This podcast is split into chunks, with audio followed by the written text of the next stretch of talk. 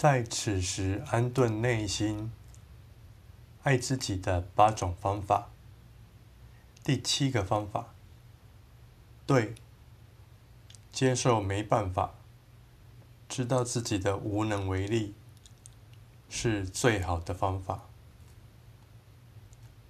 第八个方法，看，他他人能赞美你，却能批评你。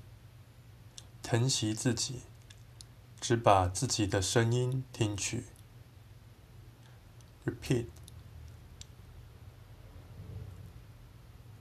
第七个方法，对，接受没办法，知道自己的无能为力，是最好的方法。第八个方法，看，他人能赞美你，就能批评你。疼惜自己，只把自己的声音听去。